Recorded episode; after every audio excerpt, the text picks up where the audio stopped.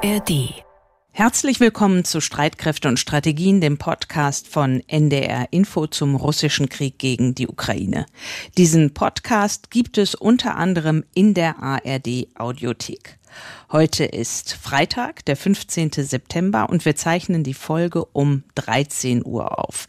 Ich bin Anna Engelke im ARD Hauptstadtstudio in Berlin und heute geht es darum, wie das Ausland Deutschlands Rolle im Ukraine-Krieg sieht. Darüber sprechen wir mit unserem Korrespondenten in Polen, Martin Adam, und unserem London-Korrespondenten. Ich freue mich sehr, heute als Co-Host Christoph Prössel in London begrüßen zu können. Ich freue mich auch sehr dabei zu sein. Hallo. Die Frage Taurus ist mir jetzt in den letzten Wochen, ich will nicht übertreiben, aber gefühlte 320 Mal gestellt worden.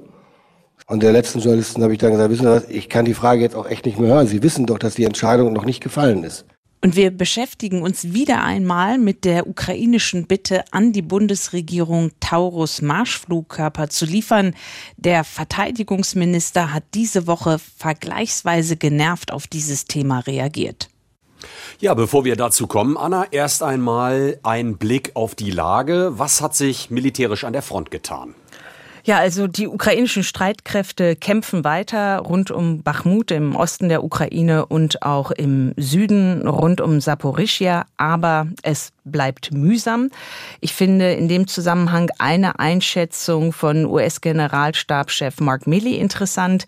Er geht davon aus, dass die ukrainischen Soldaten noch etwa 30 bis 45 Tage Zeit haben, bevor das Wetter schlecht wird. Ab Mitte Oktober könnte das Wetter dann die Kampfhandlungen erschweren, so sagt er. Es könnte kälter werden, regnen und damit auch sehr schlammig.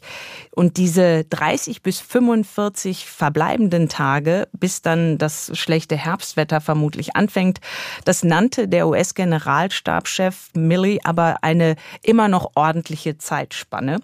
Und Nico Lange, das ist ja der Sicherheits- und Militärexperte der Münchner Sicherheitskonferenz, mit dem wir zuletzt Anfang vergangener Woche hier im Podcast gesprochen haben. Nico Lange hält es inzwischen für unwahrscheinlich, dass die Ukrainer noch in diesem Jahr einen Vorstoß bis zum Asowschen Meer schaffen können.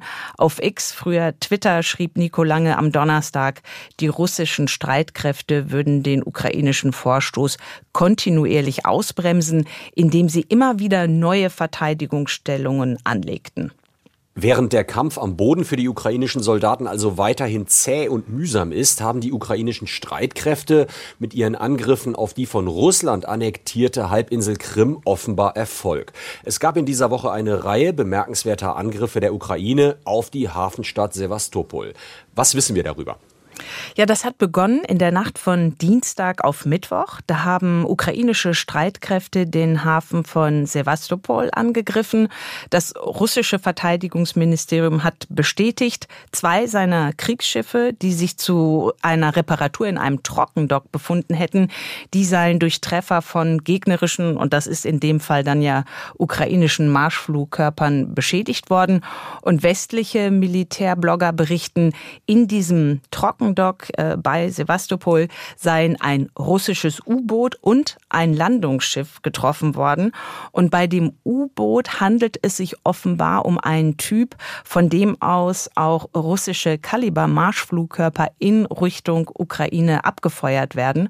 Und es ist bemerkenswert, wenn das alles so stimmt, dass das U-Boot ähm, zerstört wurde oder zumindest schwer beschädigt wurde, dann wäre es nach bisherigen Erkenntnissen das erste Mal, dass es den ukrainischen Streitkräften gelungen ist, ein russisches U-Boot äh, zu treffen und zu beschädigen.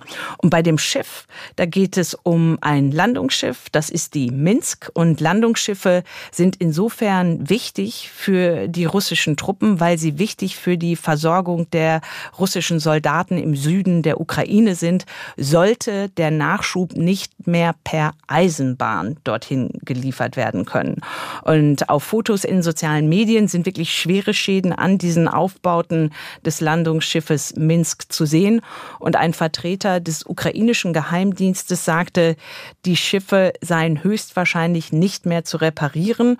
Das russische Verteidigungsministerium sieht das anders. Es hat mitgeteilt, die beiden Schiffe und damit ist auch das U-Boot U-Boot gemeint, würden vollständig repariert und wieder in Dienst gestellt. Und jetzt hat ähm, der bekannte russische Militärblock Raiba berichtet, der ukrainische Angriff sei mit britischen Marschflugkörpern vom Typ Storm Shadow ausgeführt worden und sie sollen über dem Schwarzen Meer von ukrainischen Kampfjets abgefeuert worden sein. Und dann will die ukrainische Armee eigenen Angaben zufolge in der Nacht von Mittwoch auf Donnerstag, das ist dann die Nacht danach, nachdem sie äh, das Landungsschiff und das U-Boot ins Visier genommen hatten, da sagt jetzt die ukrainische Armee, habe sie zwei russische Patrouillenboote in der Nähe der Krim beschädigt, und zwar durch Angriffe mit Wasserdrohnen. Und Russland hat bislang lediglich einen Angriff auf eines äh, der Patrouillenboote seiner Schwarzmeerflotte eingeräumt und gibt an, alle fünf von der Ukraine eingesetzten Wasserdrohnen abgewehrt zu haben. Der ukrainische Geheimdienst SBU hat sich inzwischen zu den Angriffen auf die Krim bekannt und sie sagen, Kräften des SBU und der Marine sei es mit einer einzigartigen Spezialoperation gelungen, mit Marschflugkörpern ein Boden-Luftraketensystem S-400 Triumph zu zerstören. Das wäre bemerkenswert. Das findet auch der ehemalige Befehlshaber der US-Armee in Europa, Ben Hodges.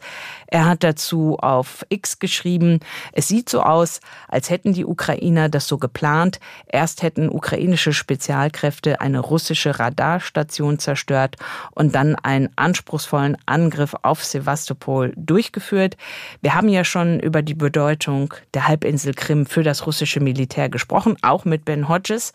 Das war Ende Juni, da war er in unserem Podcast zu Gast und Schon damals hat er den Punkt gemacht, wie strategisch wichtig die seit 2014 von den Russen besetzte Krim ist. Sie ist nicht nur wichtig für die russischen Nachschubwege an die Front im Süden der Ukraine, die Halbinsel ist auch gleichzeitig die zentrale Militärbasis der Russen für ihren Angriffskrieg gegen die Ukraine. Von der Krim zum ukrainischen Nachbarland Rumänien. Dort sind ja Teile von Drohnen gefunden worden. Anna, kannst du uns dazu mehr sagen?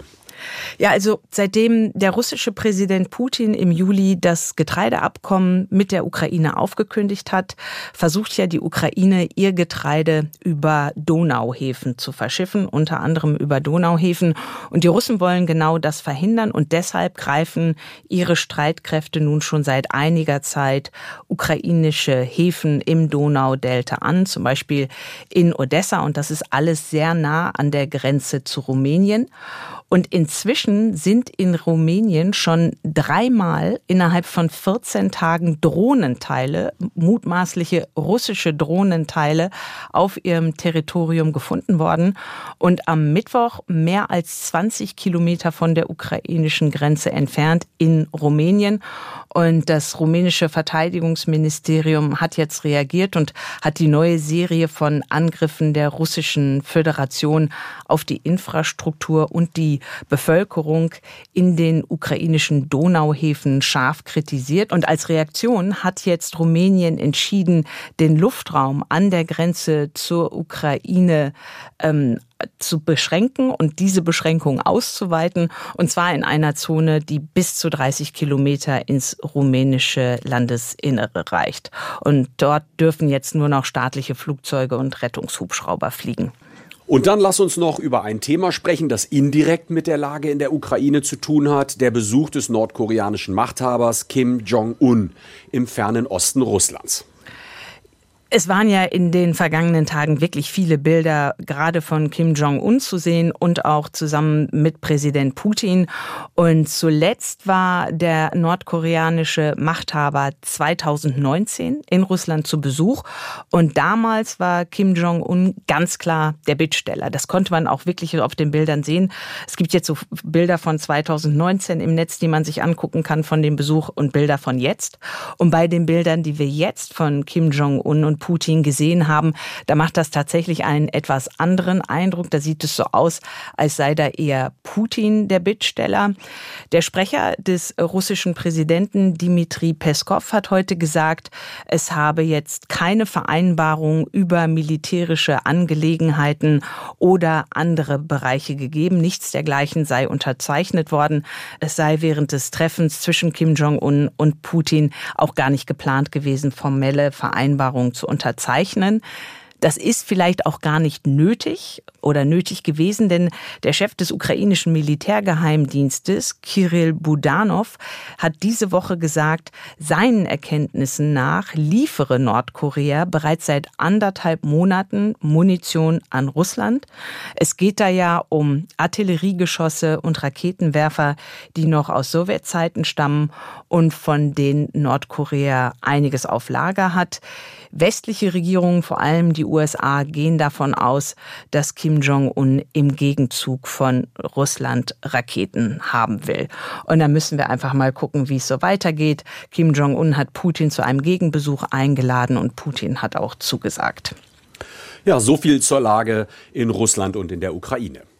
Und wir wollen jetzt auch über die Ukraine sprechen, aber vor allem über Großbritannien und die Ukraine. Und deshalb haben wir uns ja auch mit dir verabredet. Christoph, du bist schon seit längerer Zeit Korrespondent in London und hast genauso wie ich gesehen, wie offensiv die britische Regierung und auch der britische Geheimdienst die Öffentlichkeit mit Informationen über den Krieg in der Ukraine beziehungsweise über das, was Russland vorhaben könnte, versorgt. Und ähm, das finde ich sehr, sehr interessant.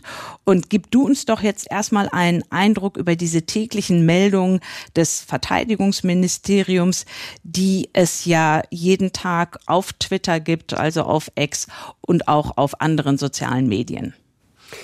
Ich habe einfach mal ein paar aus den vergangenen äh, zwei Wochen rausgesucht, die so ein bisschen zeigen sollen, was da mitgeteilt wird. Also die werden über X veröffentlicht und da ist dann beispielsweise zu lesen, übersetzt, dass äh, die Moskauer Flugabwehr zum Schutz gegen Drohnen neu eingestellt worden ist. Dazu gibt's dann noch so ein, zwei zusätzliche Informationen oder es gibt dann Informationen darüber, dass es einen russischen Angriffsversuch auf einen zivilen Frachter im August gegeben hat. Das heißt, da werden dann auch schon mal Sachen, über die man noch Informationen sammeln musste, ein paar Wochen später mitgeteilt, die aber dann trotzdem noch relevant sind natürlich für die Debatte, für die Informationssammlung in diesem Krieg.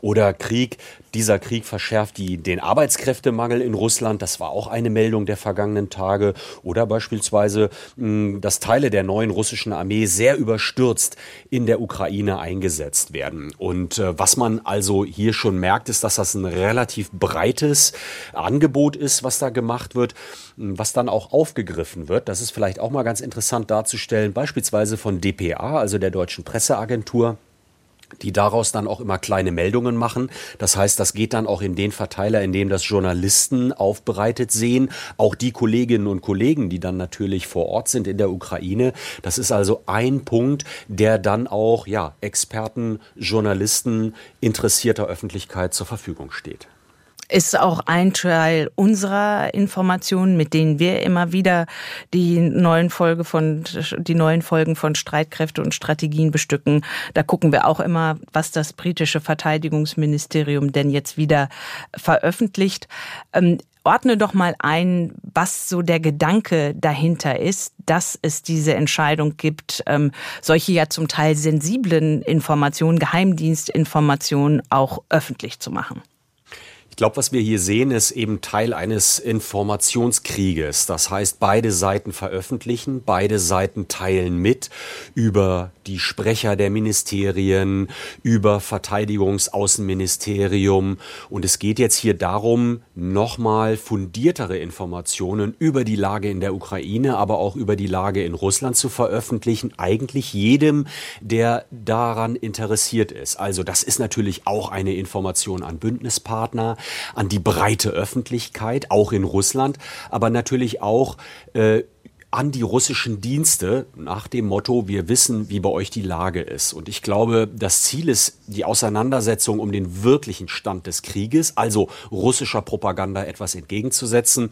Das heißt, wenn ich eben mehrere Meldungen beispielsweise über den Zustand der russischen Armee schon veröffentlicht habe, dann fällt es möglicherweise der russischen Seite sehr viel schwerer, die große heroische Geschichte zu erzählen, sondern man muss dann das auch einbeziehen in die eigene äh, Kommunikation, in die eigene Propaganda. Das Besondere, und deswegen sprechen wir ja hier darüber, die Geheimdienste sind sonst eher zurückhaltend, wenn es darum geht, Informationen weiterzugeben. Auch die Amerikaner verbreiten Informationen, aber es war schon eine Idee von Boris Johnson, als er Premierminister war, so zu verfahren, hier also einen Kulturwandel herbeizuführen. Und da stellt sich mir natürlich die Frage so ein bisschen vielleicht an dich, Anna, wie wäre das eigentlich in Deutschland? Also BND ist das Stichwort. Ja, ich war in dieser Woche bei einer Veranstaltung der Bundesakademie für Sicherheitspolitik äh, hier in Berlin und dort habe ich unter anderem Gerhard Konrad getroffen. Er war lange beim BND, dem deutschen Auslandsgeheimdienst und er gehört jetzt zum Vorstand des Gesprächskreises Nachrichtendienste in Deutschland. Das wird mit GKND abgekürzt und ich habe mit ihm auch über diese Frage gesprochen, weil ich ihm erzählt hatte, dass du und ich heute über den den britischen Geheimdienst und dessen Öffentlichkeitsarbeit sprechen würden. Und da sagte Gerhard Konrad, natürlich sei es eine politische Entscheidung der jeweiligen Regierung, inwieweit Informationen von den nationalen Geheimdiensten öffentlich gemacht werden oder eben auch nicht. Und das ist genau wie du es gesagt hast, die bewusste Entscheidung des damaligen britischen Premier Johnson war, dass eben das britische Ministry of Defense, das MOD, diese Informationen Informationen veröffentlicht, genau wie es ja auch in Washington Präsident Biden und sein nationaler Sicherheitsberater Sullivan waren, die den gleichen Entschluss gefasst hatten. Und mit Blick auf Deutschland sagte dann äh, der ehemalige BND-Mann Konrad, es sei offenbar auch eine bewusste Entscheidung des hier zuständigen Kanzleramtes, dass der BND dies nicht tue. Und ähm, er findet, das ist ein Umstand, den sein Gesprächskreis dieses Nachrichtendienste in Deutschland, dieser Gesprächskreis auch schon des Öfteren hinterfragt habe.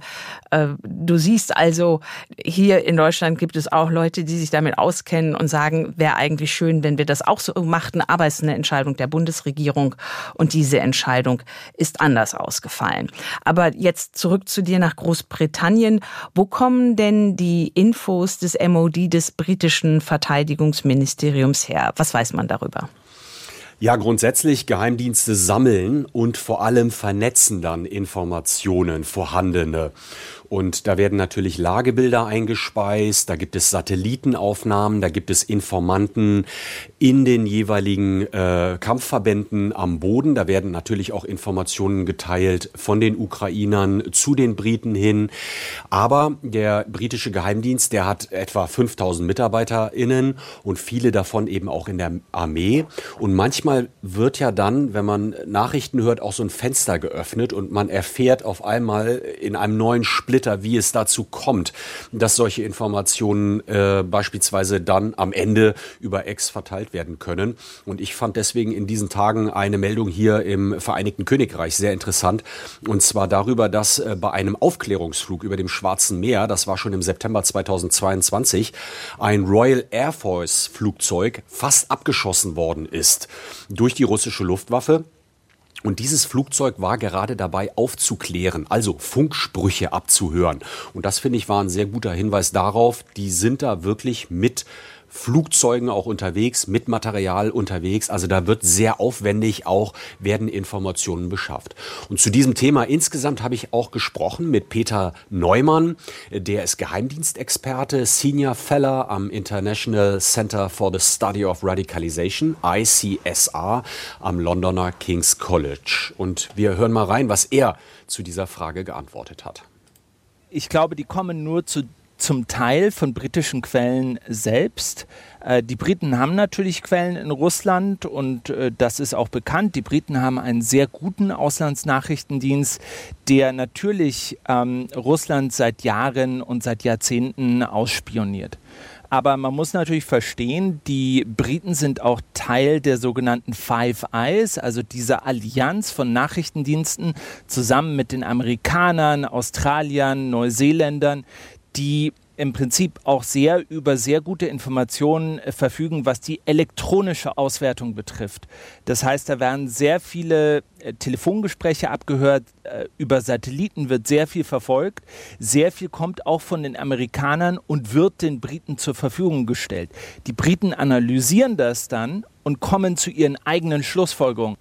Ja, und wer eben mitgezählt hat, Kanada bei den Five Eyes muss noch genannt werden. Und Schlussfolgerung bedeutet eben, das ist eine Interpretation, das ist eine Einordnung, das Ergebnis einer Analyse im Kontext anderer Informationen. Und ich glaube, das ist ein ganz wichtiger Bestandteil der Geheimdienste, dass sie einfach viele Puzzlesteine nebeneinander legen und dann deutlich wird, dass man durch eins plus eins sehr oft mehr erhält als zwei, weil sich dann eben eine neue Lage, eine neue Information erschließt. Und das ist auch ein ganz analytischer Bestandteil von Geheimdienstarbeit.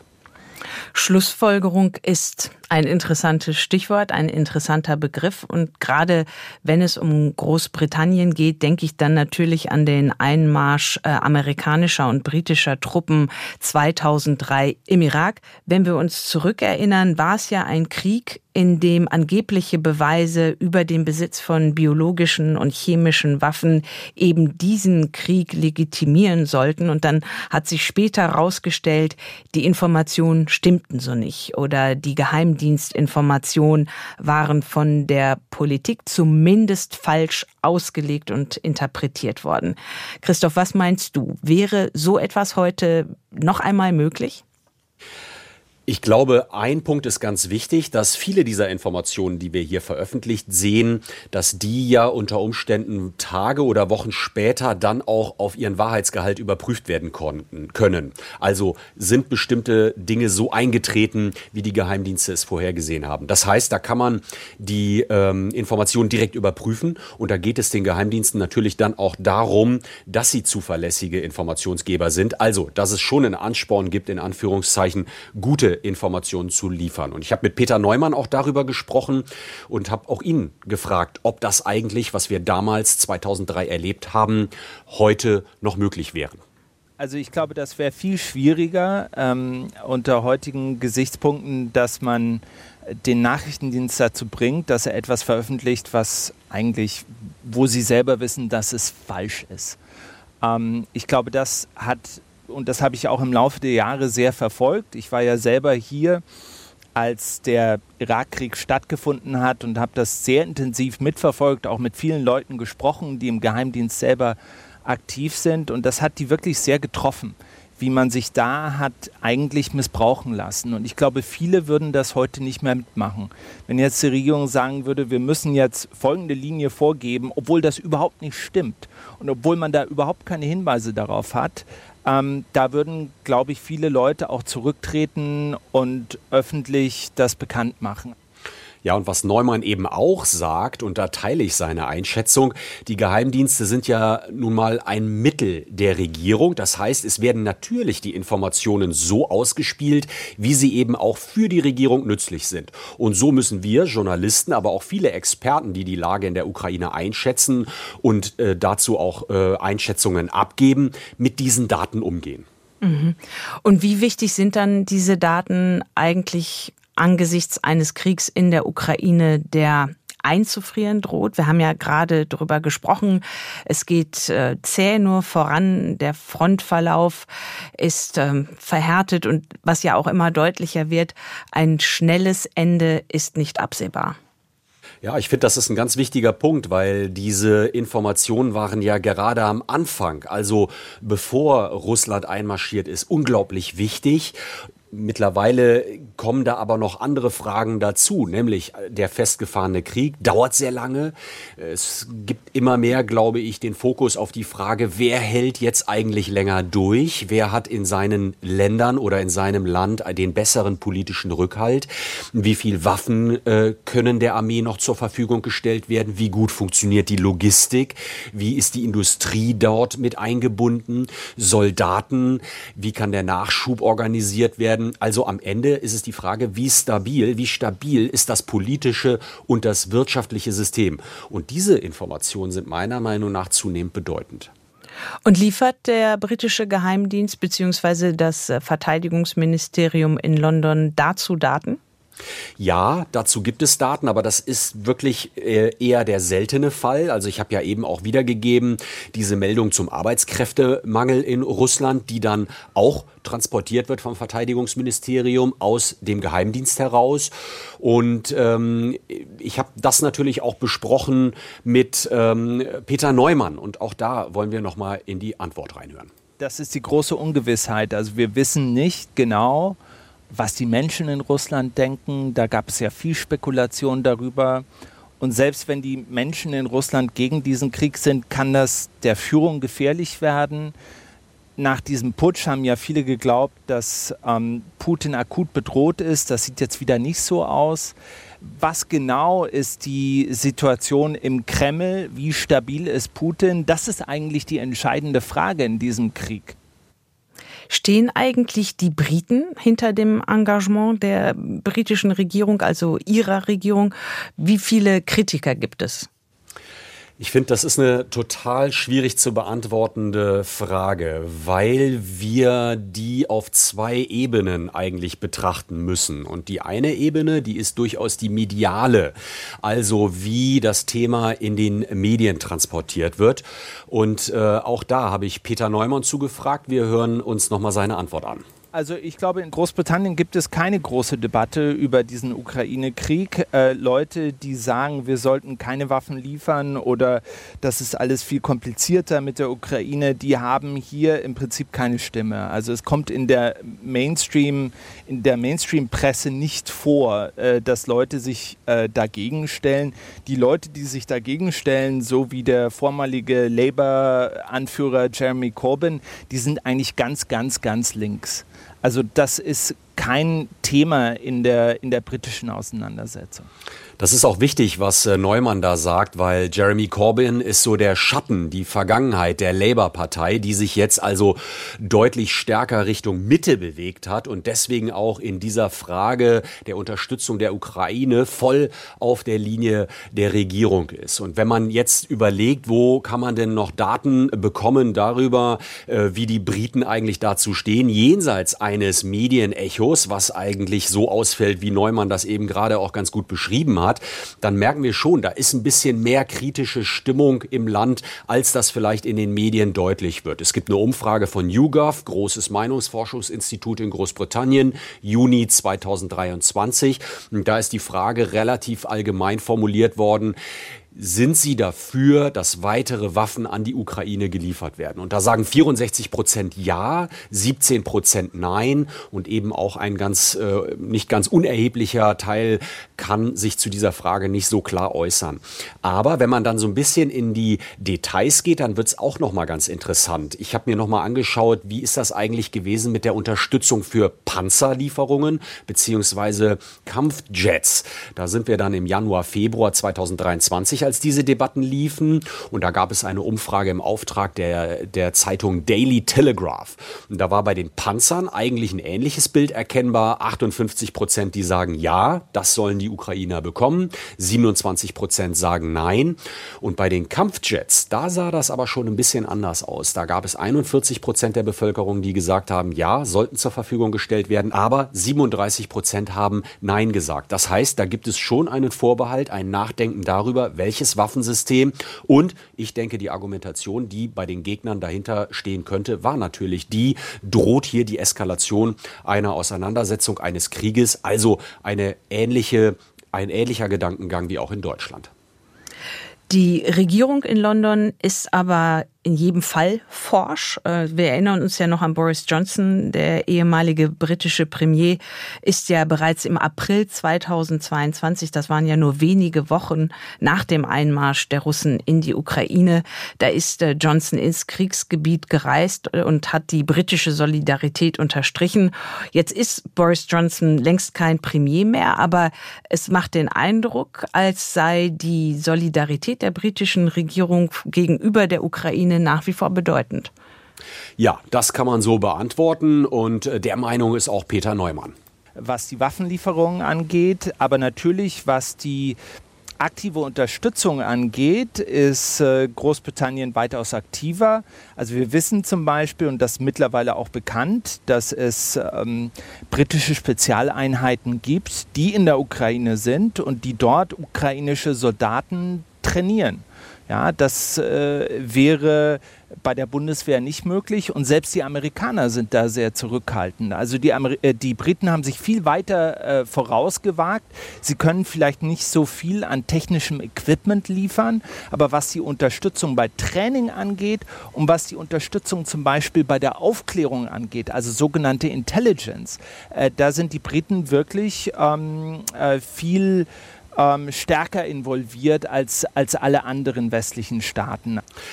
Und interessant ist an der Stelle vielleicht auch noch zu sagen, dass das jetzt mit der neuen Regierung äh, von, ähm, von Rishi Sunak genauso ist wie eigentlich vorher bei Boris Johnson. Und ich fand da ganz interessant beispielsweise den Besuch von äh, dem ukrainischen Präsidenten Zelensky im Mai in London, wo er ja in Checkers war, auf dem Landsitz. Das ist auch immer so ein bisschen ein symbolischer Ort, wo man also auch jemanden empfängt, um ihm eine besondere Ehre zuteil werden zu lassen.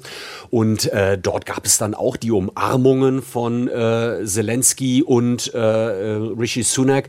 Und das hat so ein bisschen genau diese Unterstützung auch unterstrichen, die diese Regierung geben möchte. Und Sunak hat diesen Besuch auch versucht für sich zu nutzen, genauso sich darzustellen wie Boris Johnson und dann beispielsweise auch eine Aufbaukonferenz, die hier im Juni stattgefunden hat. Das war auch dieser Regierung sehr wichtig, daran festzuhalten. Und dann natürlich, was auch ja dann im Mai bei dem Besuch schon eine Rolle gespielt hat, diese Fighter Coalition, also F-16 Kampfflugzeuge mhm. für die Ukraine, obwohl die Briten gar keine haben, aber gesagt haben, wir helfen gerne bei der Ausbildung. Wie kommt es eigentlich, dass das Vereinigte Königreich so sehr an der Seite der Ukrainer steht? Ich habe auch das nochmal mit äh, Peter Neumann besprochen, wie die Rolle der Briten so einzuordnen ist. Die äh, Briten sind eigentlich die aggressivsten. Äh, das sind diejenigen, die von Anfang an unter Boris Johnson noch ähm, die Ukrainer am aktivsten unterstützt haben, gesagt haben, das ist ein Kampf Demokratie gegen Autokratie, wir müssen die Demokratie unterstützen. Die Briten sind äh, viel aktiver und viel aggressiver als zum Beispiel die Amerikaner. Die amerikanische Regierung ist viel näher an der deutschen dran als eigentlich an der britischen. Ich glaube, äh, das ist so eine Sache, wo die britische Regierung glaubt, äh, dass sie ein, eine Sache entdeckt hat, an der sie sich beteiligen kann, wo sie zeigen kann, dass sie jetzt auch außerhalb der Europäischen Union eine Speerspitze für die Freiheit ist und äh, sich trotz der relativ moderaten Größe des Vereinigten Königreichs trotzdem noch global äh, irgendwie an die Spitze setzen kann. Ja, und dann muss man an der Stelle eben auch sagen, das hat viel mit einer Person zu tun, mit Boris Johnson, der, glaube ich, sehr früh von der Notwendigkeit überzeugt war, die Ukraine muss unterstützt werden, als Deutschland noch viel stärker seine Rolle gesucht hat. Und das hat, glaube ich, auch wieder ein bisschen zu tun mit der Person Boris Johnson, der auch stark in die Geschichte geguckt hat, immer und auch immer wieder historische Anspielungen verwendet hat. Ich glaube, sich selber auch immer in einem historischen Kontext begriffen hat. Und deswegen war es ihm auch so wichtig, auf der richtigen Seite der Geschichte zu stehen. Dieser Einsatz für Freiheit und Demokratie, der für uns vielleicht manchmal so ein bisschen blumig äh, klingt, das ist, glaube ich, ein ganz wichtiger Treiber in dieser Politik und wird auch gerade bei denen, die konservativ wählen, sehr stark wahrgenommen. Und natürlich ist es auch eine außenpolitische Selbstdefinition. Das, was Peter Neumann auch eben gesagt hat. Also Großbritannien als Weltmacht, als ein Treiber bei der Unterstützung für die Ukraine.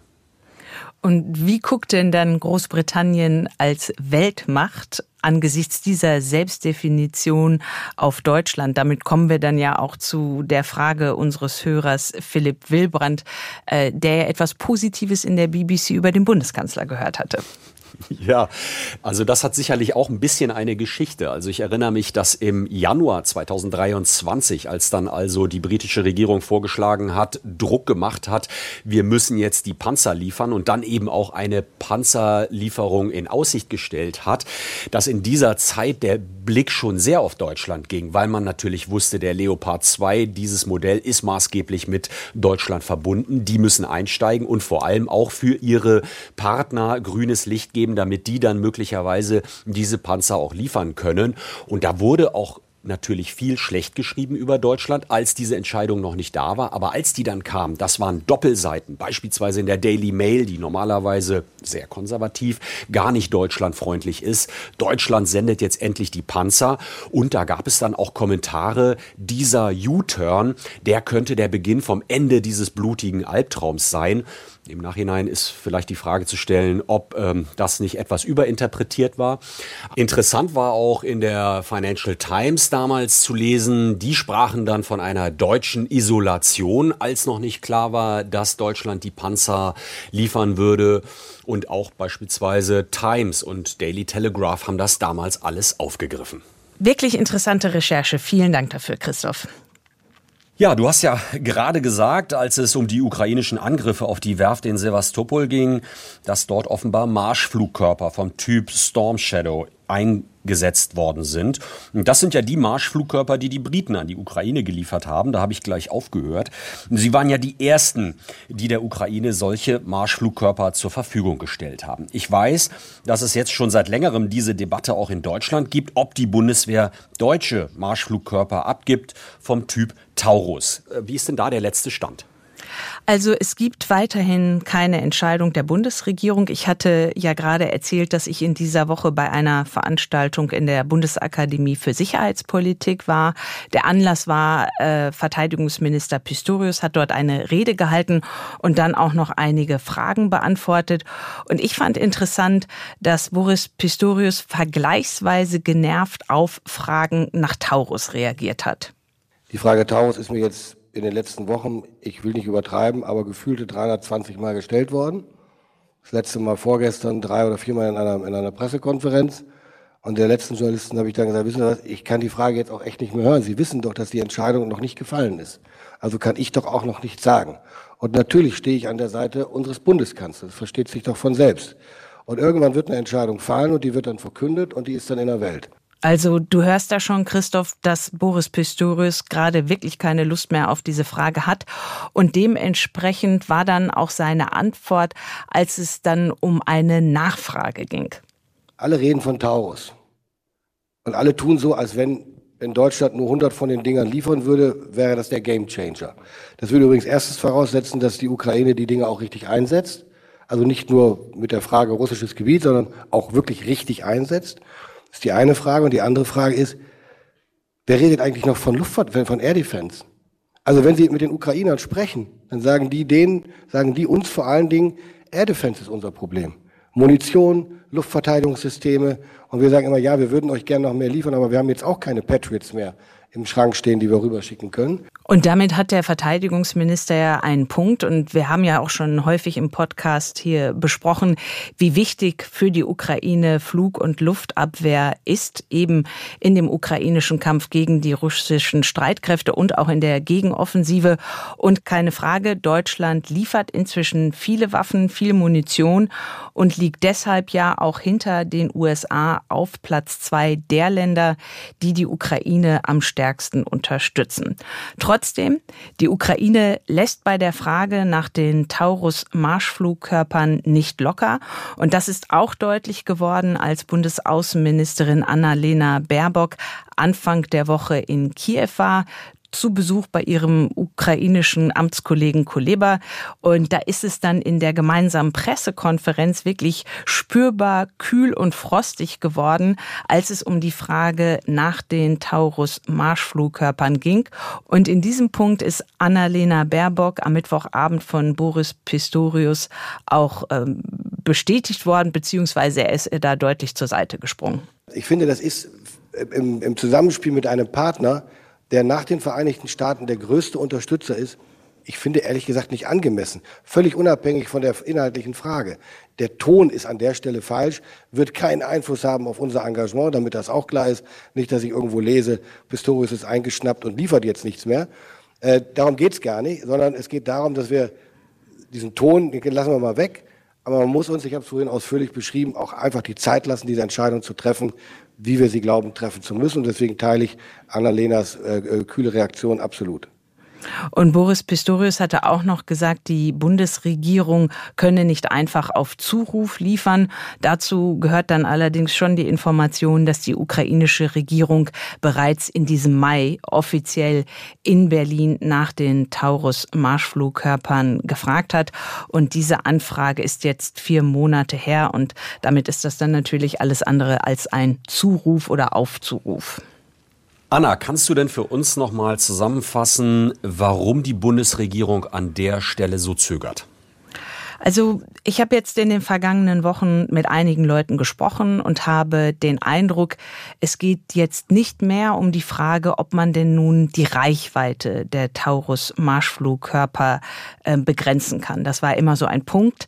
Taurus-Marschflugkörper haben eine Reichweite von bis zu 500 Kilometern und ähm, da gab es die Frage, inwieweit denn mit einer Software diese Reichweite begrenzt werden kann.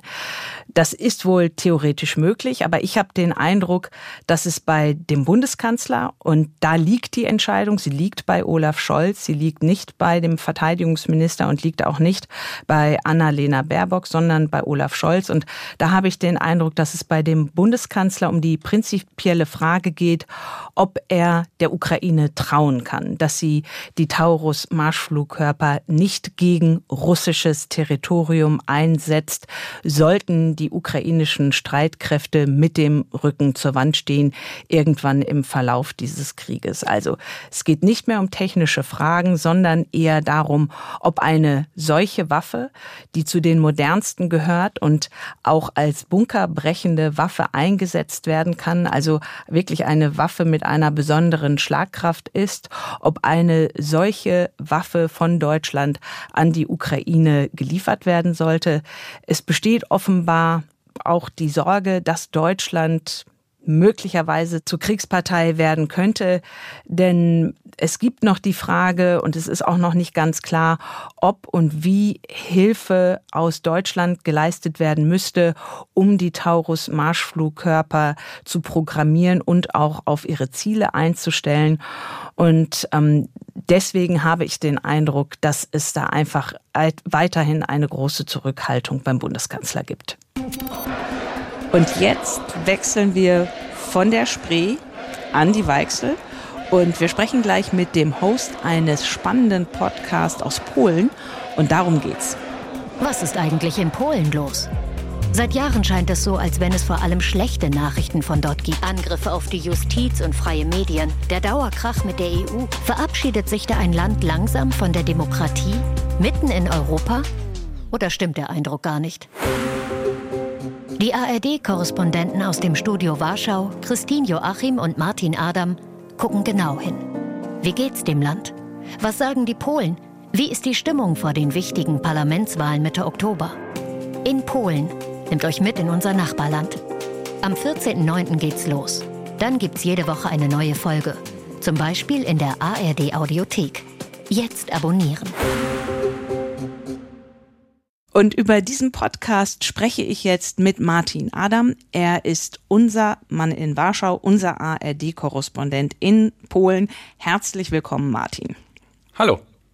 Du und deine Fernsehkollegin Christine Joachim, ihr seid jetzt vier Wochen vor der Parlamentswahl mit einem neuen Podcast rausgekommen in Polen heißt er. Und die erste Folge habe ich mir schon angehört. Ich finde, es ist ein sehr guter Einblick in dieses gespaltene Land und ihr habt eine klasse Mischung aus einerseits Leute zu Wort kommen lassen, die ihr im Land getroffen habt, aber andererseits auch Experten wie Piotr Buras vom European Council on Foreign Relations in Warschau.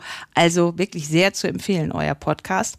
Aber wir wollten euren Podcast nicht nur anpreisen, sondern wir haben uns auch mit dir verabredet, weil wir mit dir über Polens Rolle seit dem russischen Angriffskrieg gegen die Ukraine sprechen möchten.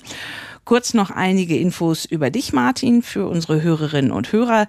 Du hast in Berlin und Breslau studiert, danach beim RBB, das ist ja der Rundfunk Berlin-Brandenburg, gearbeitet. Und zwar hast du das deutsch-polnische Magazin Kowalski und Schmidt moderiert. Und du bist jetzt seit einem Jahr ARD-Korrespondent in Warschau. Wie ist dein Eindruck? Hat sich Polen durch den Krieg im Nachbarland Ukraine verändert? Durch den russischen Angriff auf die Ukraine im Februar 22, was ja nicht der erste Angriff war, das wird auch in Polen immer betont, 2014 war der Angriff, aber sozusagen der groß angelegte Angriff, hat sich hier in Polen tatsächlich sehr, sehr viel verändert und zugleich gar nichts. Denn es ist so, dass in Polen es nicht so eine Kehrtwende, so eine Art Zeitenwende geben musste wie in Deutschland, sondern hier fühlen sich die Menschen und eben auch die Regierung sehr stark bestätigt in vielem, was sie schon sehr, sehr lange gesagt haben. Sie haben schon sehr lange vor Russland gewarnt. Da ist ein ganz großes Misstrauen gegenüber Russland. Äh, und man hat sich auf eine schockierende Art und Weise darin ähm, oder auf eine geschockte Art und Weise darin bestätigt gesehen.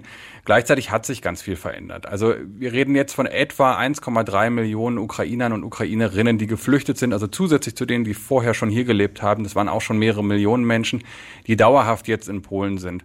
Seit ähm, dem Angriff im Februar sind etwa 10 Millionen Menschen aus der Ukraine nach Polen eingereist. Viele von denen sind zurückgegangen, viele andere sind weitergereist. Aber man überall, wo man sich in Polen bewegt, hört und sieht man Menschen aus der Ukraine. Und das hat natürlich diese Gesellschaft verändert. Gerade Orte, die grenznah sind. Jeschow, da war eine Zeit lang war da jeder Dritte, äh, der da in der Stadt gelebt hat, kam aus der Ukraine. Und gleichzeitig wird in Polen natürlich das Thema Sicherheit und damit Rüstung jetzt viel, viel größer geschrieben. Es war vorher schon groß. Man hat sich vorher schon als Bollwerk der NATO im Osten verstanden. Ähm, aber jetzt spielt Rüstung eine ganz große Rolle. Und ähm, es wird wirklich also massiv in die Rüstung gepumpt, weil die Überzeugung in Polen da ist, wenn Putin in der Ukraine nicht scheitert, dann sind wir die Nächsten oder die Balten. Auf jeden Fall wird er nicht aufhören. Alles, was uns schützt, ist die NATO, aber Putin kann man alles zutrauen. Das ist hier die Überzeugung und das ist natürlich viel präsenter seit diesem Angriff. Anders als in Deutschland ist in Polen ja der Staatspräsident für Verteidigung und militärische Fragen zuständig. Also Ihr habt auch einen Verteidigungsminister natürlich, aber es gibt eben auch äh, das Staatsoberhaupt, äh, Präsident Andrzej Duda, und er möchte die polnische Armee zur stärksten in der EU machen, zur militärischen Supermacht in Europa. Was heißt das konkret? Also Andrzej Duda ist Oberbefehlshaber, der Mann, der tatsächlich für das Rüstungsprojekt steht, also auch als Person. Das verkörpert ist Mariusz Błaszczak, der Verteidigungsminister. Und konkret heißt das, dass wann auch immer man hier den Fernseher anmacht oder Twitter oder X, wie es jetzt heißt, äh, öffnet, wirklich fast täglich findet man Meldungen von Błaszczak, wie er vor schwerem Militärgerät steht und sagt, hier ist die nächste Ladung, die angekommen ist. Hier sind die neuesten Sachen geliefert worden. Polen investiert massiv in Rüstung. Also nur als Größenordnung, bis 2035 äh, wird Polen dem Plan nach heute, das wird wahrscheinlich mehr, weil die Inflation auch hoch ist, äh, etwa 116 Milliarden Euro investieren, ähm, nur für nur für den Ausbau des eigenen Militärs. Da geht es nicht um Wartungsverträge, da geht es nicht darum, dass man dann diesen Standard halten muss, sondern nur um auf einen neuen Standard zu kommen. Äh, Polen steht jetzt kurz davor, in diesem Jahr vier Prozent des Bruttoinlandsproduktes fürs Militär auszugeben. Ähm, damit ist Polen, und zwar mit, wenn man in diesen Prozenten des, der Wirtschaftsleistung rechnet, mit Abstand der größte äh, Aufrüster sozusagen innerhalb der NATO. Also es, es gibt einen großen Abstand zwischen Polen auf Platz eins und den USA auf Platz zwei. Mhm. Und das ist auch für polnische Verhältnisse neu. Also hier hat Militär immer eine große Rolle gespielt, aber das ist eine andere Größenordnung.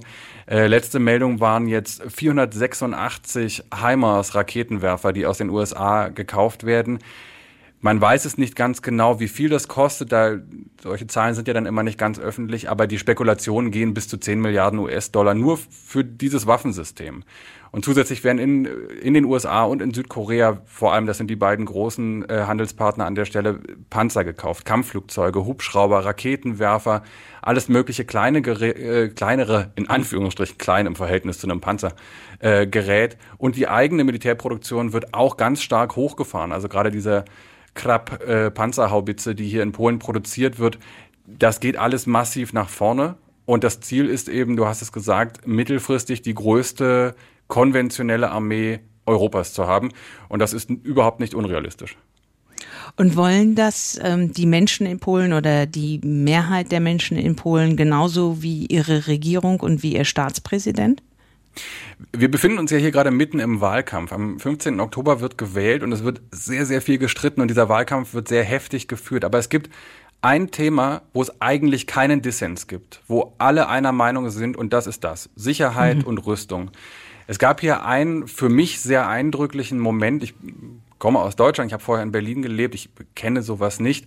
Ähm, dass hier vor kurzem die größte Militärparade seit der Wende äh, eigentlich seit den 70ern, wenn man es genau rechnet, durch Warschau gezogen ist. Und da stand ich und für mich war das neu. Ich habe das vorher noch nicht erlebt. Ich habe noch nicht erlebt, wie es sich anfühlt, wenn so ein Kampfpanzer, so ein Leopard 2 oder ein, ein ähm, Abrams M1 aus den USA, wenn sowas an einem vorbeirollt. Die waren von mir immer noch so in sechs, sieben Meter Entfernung und dann bebt die Erde. Also man spürt die einfach.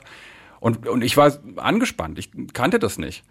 Und war umgeben von Familien mit kleinen Kindern und Volksfeststimmung. Und neben mir stand eine Frau mit einer kleinen Tochter, die war vielleicht drei oder vier und die haben wirklich bei jedem Panzer gejubelt und gewunken und Küsschen geworfen. Und dann haben wir da natürlich mit Menschen gesprochen und die einhellige Meinung war, das ist super. Das ist eine Investition in unsere Sicherheit. Was wir heute investieren in Abschreckung, müssen wir morgen nicht investieren, um wirklich zu kämpfen.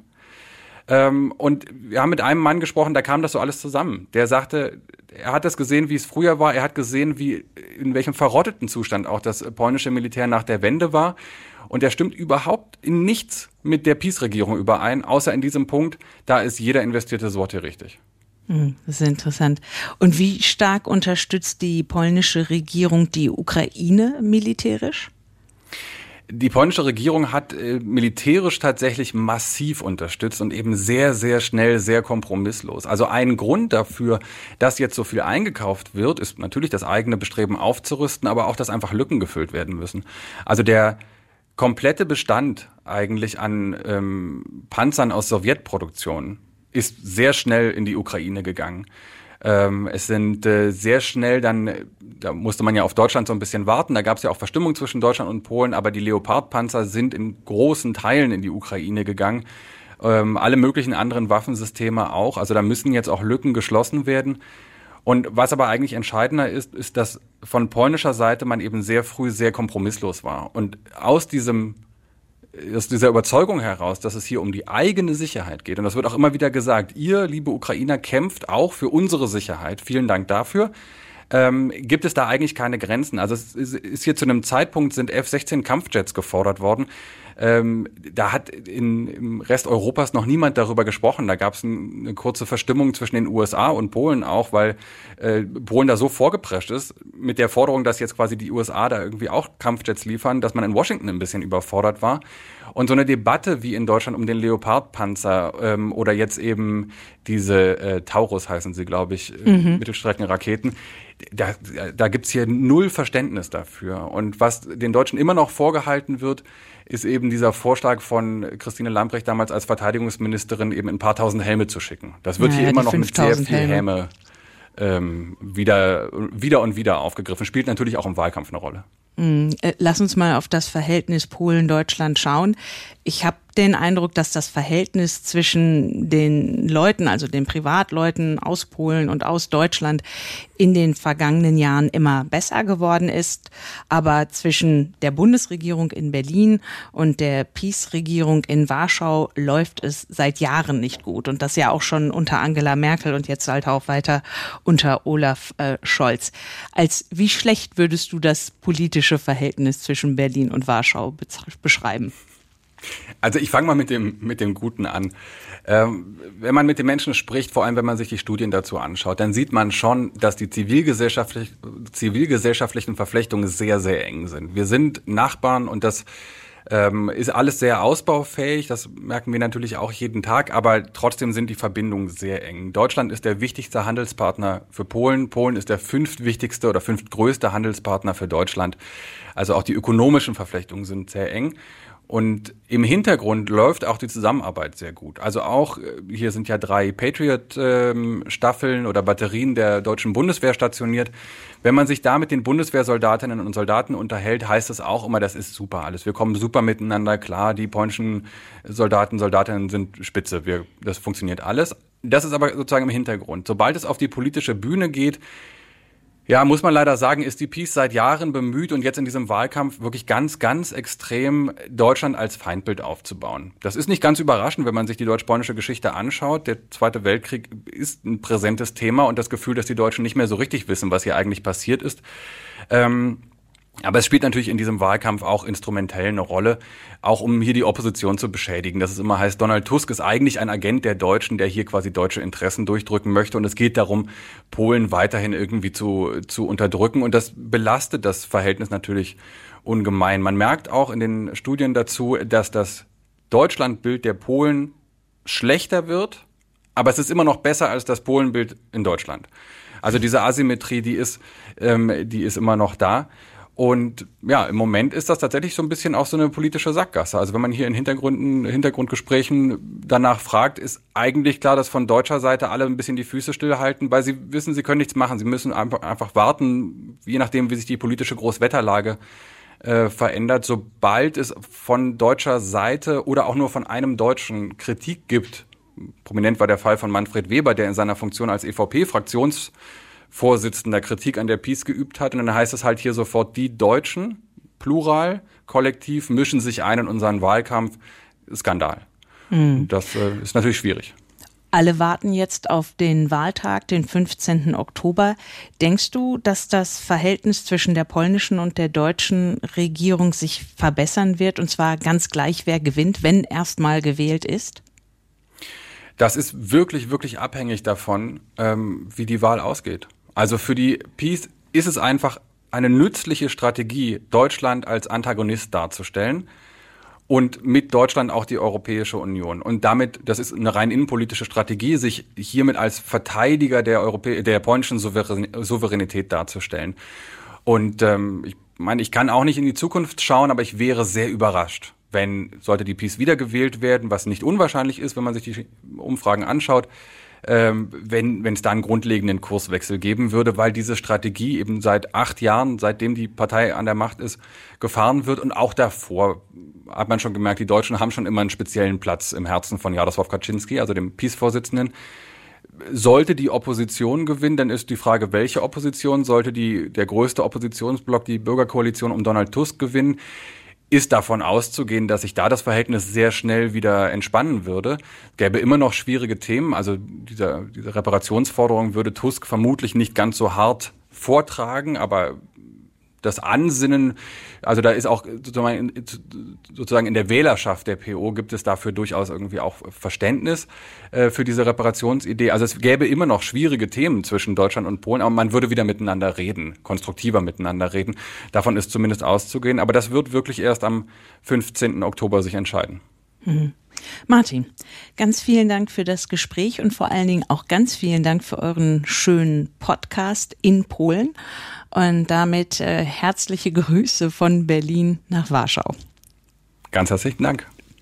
Das war's heute mit Streitkräfte und Strategien mit Anna Engelke und Christoph Brössel. Und wer Ideen hat, Fragen oder auch Kritik, bitte gerne mailen an streitkräfte.ndr.de.